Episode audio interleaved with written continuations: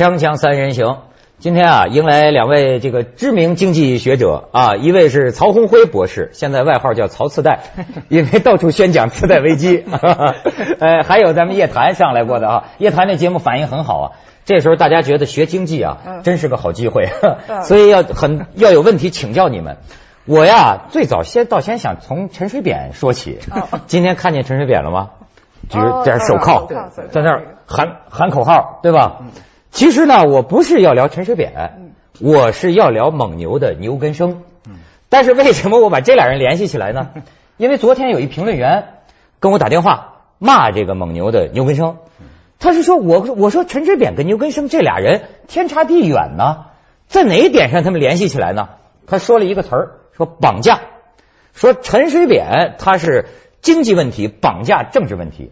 他说牛根生现在干的事儿，他他的说法啊，他说就叫拿企业责任绑架民族品牌。那么我就一下子我说这牛根生老牛他出了个什么事儿呢？哎，咱们先有一个短片，先给大家启开话题。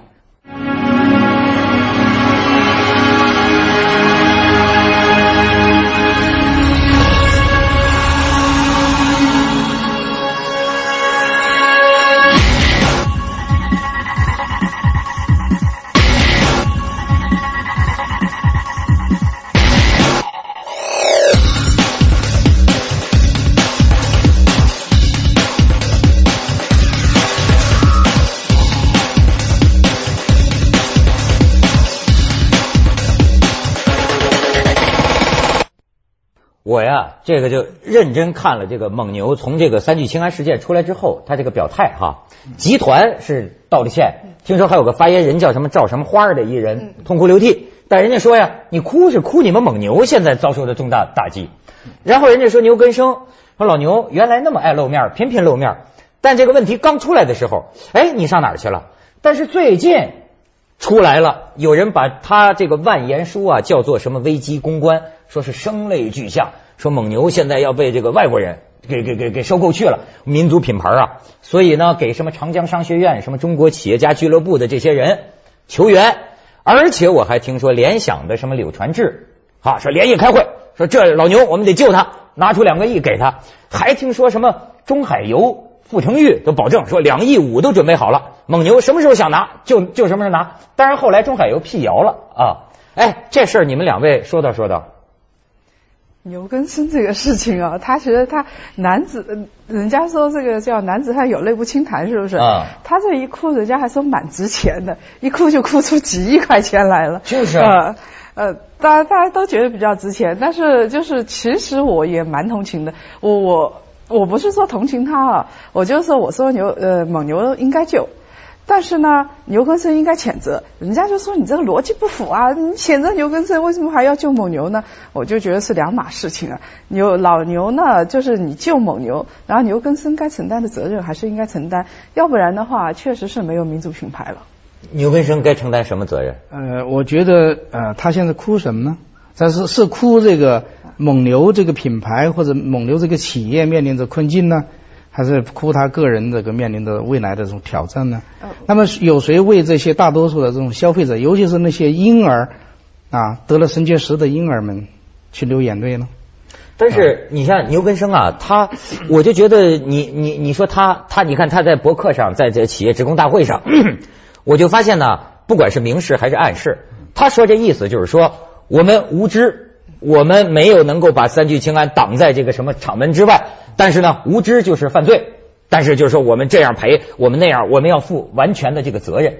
可是这个万言书最后的一个落款呢，却说到了一个像我们这外行不懂的事情，就是摩根斯丹利，他怎么跟这个蒙牛跟摩根斯丹利还搞过一个叫对赌的这个协议？那是个什么东西呢？对赌协议是当时是这样子，就是作为股权基金那个摩根斯坦利参股之后，然后呢，他当时有一个就是盈利要求的，就是每年每股盈利要增加百分之五十以上，这样子的话呢，就是呃。如果是做到的话，那么摩根斯坦利有几千万股给蒙牛，就是这个高管层；如果做不到的话呢，就是老牛他们就要吐出这几千万股来给摩根斯坦利，就是有有这么一个协议。如果是呃，那么对于牛根生他们的压力就是挺大的。他当时签了对赌协议之后啊，就拼命的扩张，就是完全是一种疯狂的那种扩张方法。然后还有一个办法就是有一种自杀性的行为，就是他不是要下游去给他们铺奶嘛，那些店铺，嗯然后铺奶之后，他就是放长账期，一般的账期是七天到十五天，他后来就一个月的账期都放，就是我要扩大我的营销额，也就就是在资。本的这种这个逐利的这种这个动力下，啊，因为大家都知道，所有的人，所有的资本都是追逐利润的，追逐这个利益的。嗯那么他是无所不为。刚才你讲到了，这个违背基本的经济的规律，违背基本的企业的这种操作的这种操守，那么去做了一些不该做的事情。其实这样的事情，以往在安然公司啊，这个财务造假当中也出现过。就嗯公司的高管人员又拿了股票的期权，或者说有可能拿到一些认股权证，对，那么他有可能进行财务造假，对吧？为什么造假？是因为它的这个企业的扩张或者它利润的增长跟不上它的这个企业这个扩张的这个进度，所以它就不得不进行财务的造假。那么对于蒙牛来讲，如果说刚才你讲它跟摩根有这样的协议，那么它实际上也是这种利润增长是跟不上去的，对跟不上去，它只有做什么事情呢？就在产品上造假，它不是在财务财务上造假。嗯产品造假，于是乎就只好参他的所谓三聚氰胺，对吧？当然伤害的是谁呢？是我刚讲的是大多数的消费者。但是这个大家也就就是很纳闷儿，他总是说我们不知情是吧？我们很可惜，我们怎么着？但是不是早就网上都说很多奶业人士内部就说这潜规则我们都知道，哪儿都有三聚氰胺。你作为一个专业人士，怎么说我不知道呢？他只能说自己不知道。他如果知道了，他就故意犯罪，这个可是刑责，就是他要刑事犯罪，他真要像陈水扁一样举着手铐就进去了，因为这这是一个故意造假行为，而且后果非常严重，他就必须要坐牢。所以我觉得呢，这个呃企业当然固然这个刚刚你讲到这个民族品牌我们要维护，但是呢，我们并不能以民族品牌为借口去伤害大多数的消费者。嗯民族品牌不应该成为这些人这个违法乱纪，对吧？这么一个幌子，或者躲在背后的一块牌子。您的意思是说，就说民族品牌确实有危机，需要救，对吧？对但是呢，造成这么大损失的这么一件事情，对谁出来负责呢？对是吧？对哎，其实我是在想啊，就是刚才说牛根生哭，他肯定是哭自己了，因为控股权差点要旁落了，对不对？嗯首先哭自己，但是牛根生还没有坐牢的，呃，没有人去追究他嘛，事实上，对不对？他最多就是不当这个老总裁了嘛，幕后总裁他不当了，他其实不是前台的总裁，老牛。那么，呃。但是对于牛根生来说，我觉得这件三聚氰胺这件事情很奇怪。你是行业潜规则，百分之九十九，比如说百分之九十九的企业啊，都参与了这样的造假行为，所以我们无法去追究它。你一追究，中国整个奶业就倒掉了。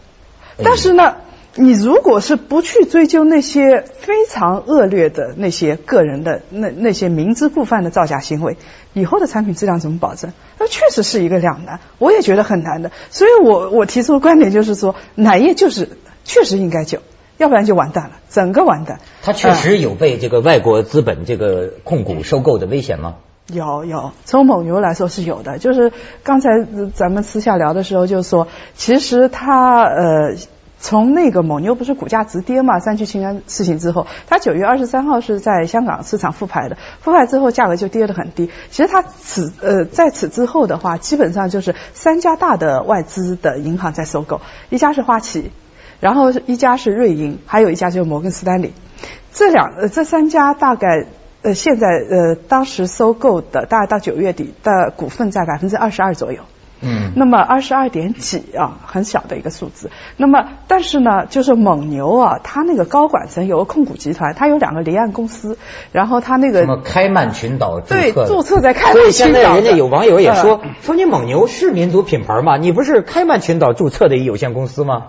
这是中国其实在以往的引进外资的时候，嗯很多都是假洋鬼子。嗯就国内资本流入到这个所谓的离岸金融这些中心，就你讲开曼群岛、维京群岛，嗯然后返回来啊，这个投资嗯形成所谓的假外资。嗯主要的目的呢，是因为这个呢享受以往的这个三资企业，又是外资企业的这个税收优惠政策。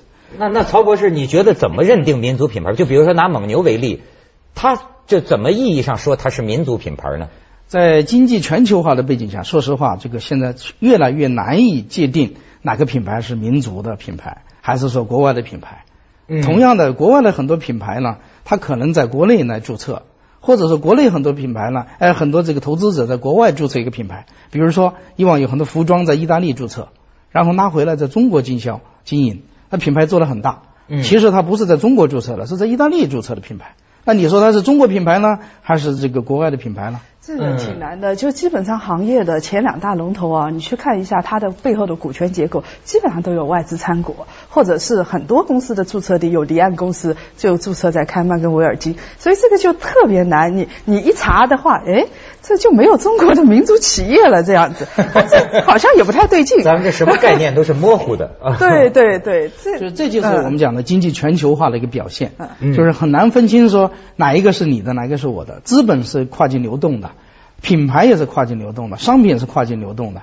你像这老牛，他那个万言书发出的呼吁，我觉得有句话说的也够猛的，说我这个蒙牛这个企业宁愿送给弟兄们，那意思是国内的这些呃企业家们应该送给弟兄们，我也不要他卖给外国人。那你说他这是个什么意识呢？他其实他是现在煽情的对煽情，老牛爱煽情。呃不呃对老牛是很爱煽情，但是老牛除了煽情之外，其实反映了一种呃我觉得是中国企业家的一种，我我有时候接触会体会到一种这种感觉，他们就觉得现在已经到了跟外资决战的好像比较关键的时刻了。虽然他们自己也注册，比如说注册在外那个外国，但他觉得自己是民族企业。你去问老牛，他绝对不觉得自己像宗庆后对不对？他绝对不觉得自己是国外企业啊，肯定是民族企业啊。对不对？然后他就觉得我要跟外资斗。其实呢，斗来斗去，我我是觉得啊，他还有一个事情没搞清楚。其实老牛如果是你老牛不行，对不对？你三聚氰胺，然后股价大跌，然后你快要破产了，这说明你这个团队经营能力有问题啊。那么你国内应该。换一个管理团队的，如果是一个正常的市场行为，就是换人嘛，换管理者嘛，这是最正常的。但是老牛自己说他是蒙牛集团要有绝对的控制权，所谓绝绝对的控股权，就是我要永远当老板嘛。这里还不光是一个脑牛的问题，嗯刚才你讲的有摩这个摩根在背后，嗯其实摩根这样的这个投行啊，包括一些对冲基金，在很多国际的这种这个企业当中都有持股，甚至是控股股东地位。嗯那么这种这个资本的这种所有者，他对管理者有很大的压力，他会迫使他采取一些这个我们讲的非正常的行为，呃非常的举动啊，去这个进行一些经营。实际上，这个蒙牛呢，在这方面也是深受其害的。所以我们啊要谴责，我特别想谴责这个摩根斯丹利，还包括一些股权那个基金啊，他们现在特别急功近利，就是因为有的基金它投资期限比较长才能回收嘛，它现在一两年就需要回收，然后它赚钱赚了多少？摩根斯丹利赚了很多，它投入的是四点七八亿的港币，赚了多少？赚了二十亿港币左右。哎呦，所以人家现在管它叫大魔嘛，大魔鬼啊！锵锵三人行，广告之后见。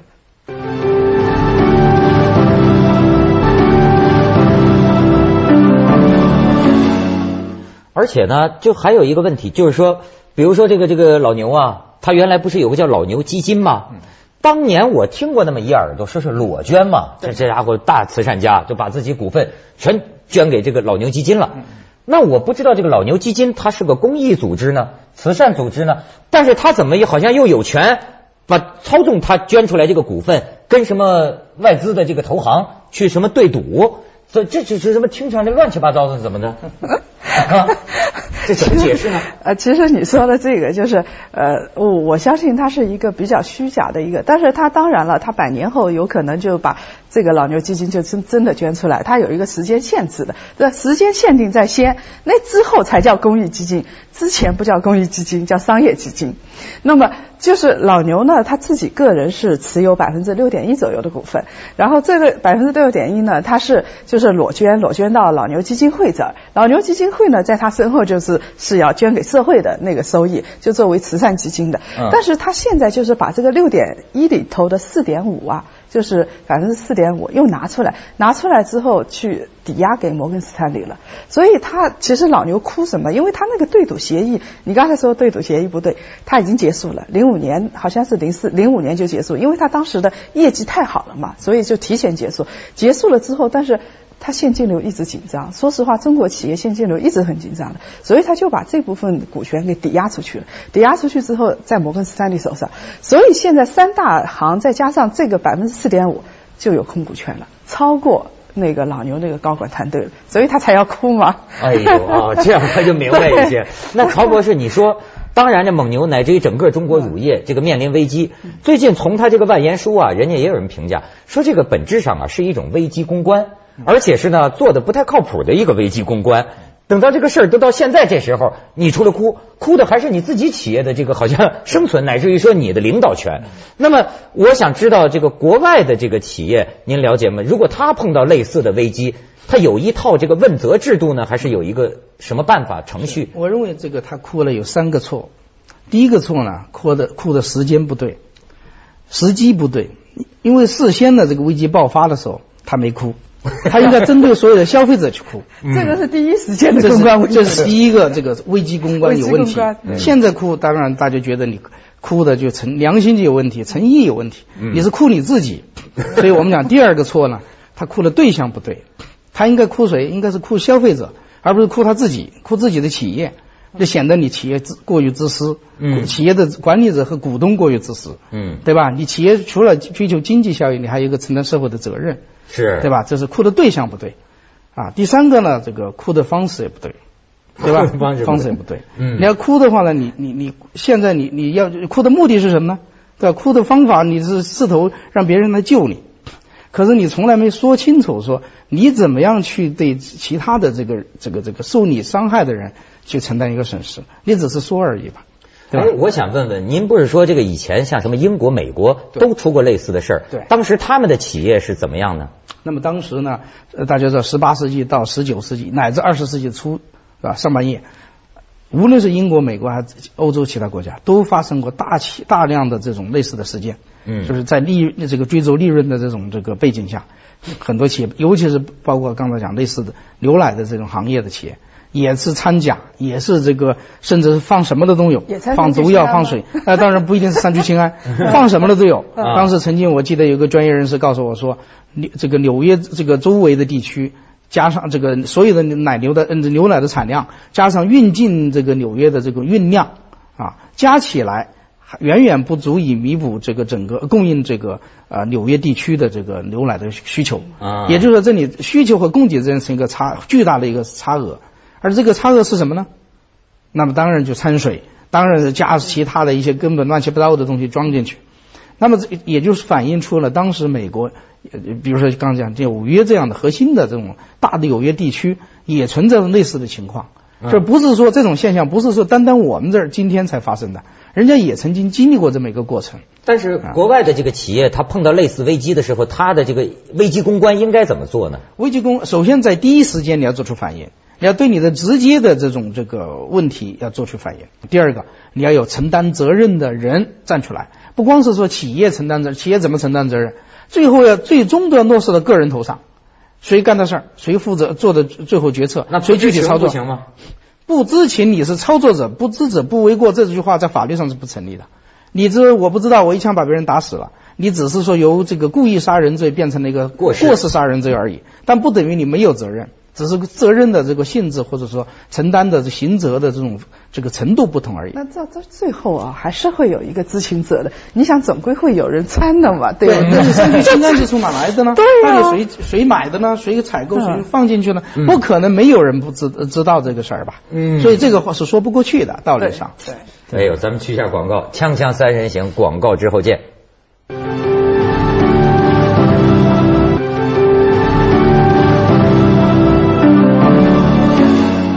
觉得他说什么柳传志这些人拿着几个亿啊什么去救，我就觉得这个行为算是个就老哥们之间互相搭救一把，但是这个跟通常我们说的这个市场经济原则，呃有没有呃冲突呢？这不对，如果是那个柳传志自己从口袋里掏出这个两亿五，那倒也算了，对不对？这个个人私下就呃私下借钱嘛。但是如果是公司的钱，你你这么说借就借，没有这回事情。他一定要通过董事会同意吧，起码。第二，你以什么方式借呢？你是短期拆借呢，还是怎么样的？对不对？你肯定有个预后措施的呀。如果万一我们说万一牛根生说真的蒙牛不行了，我还不出来。或者我利润就是上不了，我还你二十年还上，那怎么办啊？那这个联想不是糟糕吗？联想自己资金链也不 也不宽裕。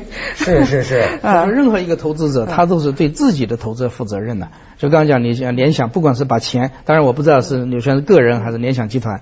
那么假设是联想集团，那么他要对他的投资者承担责任，要负责任，对吧？他不是无缘无故把一笔钱去投到一个他不熟悉的领域，或者说根本就具有巨大的不确定性的项目上去。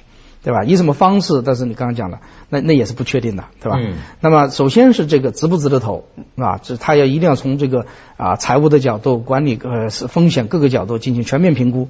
那么这个项目是不是值得去投资的？应该是一个短期拆卸行为，就是从最有可能的，就是说我给你调一调头寸嘛，然后你把那个股权赎回来。至于今后咱们怎么分的话，今后另说。这其实是我觉得是就是同一条，他们觉得我们都在同一条船上，然后同一条船上有些老哥们，大家就彼此救一救吧，就是就是这么一个心态，就有点费气。呃，这个这消息，这个联想的这个利润今年这个前三季度也是大幅下滑的。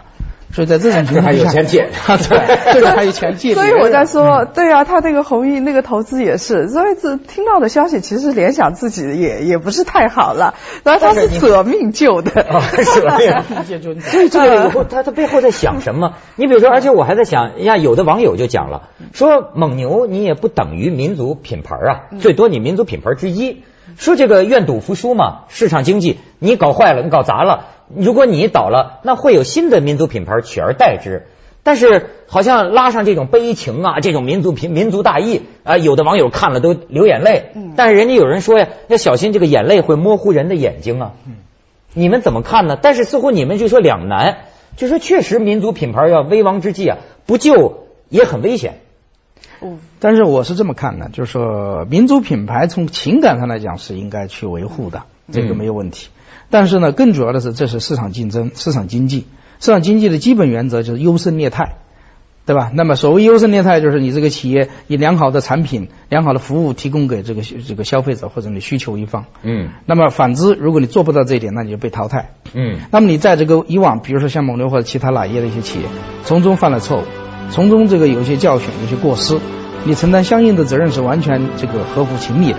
是吧？也合乎法律的这种这个基起码的这种和道义的要求的。对，不是哭的问题，不是哭出来的。对，企业能不能生存下去，维护这个品牌，哭是哭不出来的。他的心肠比较硬。这个跟心跟心肠没有关系，恰恰是我有一个软心，一副软心肠，心太软，因为我要。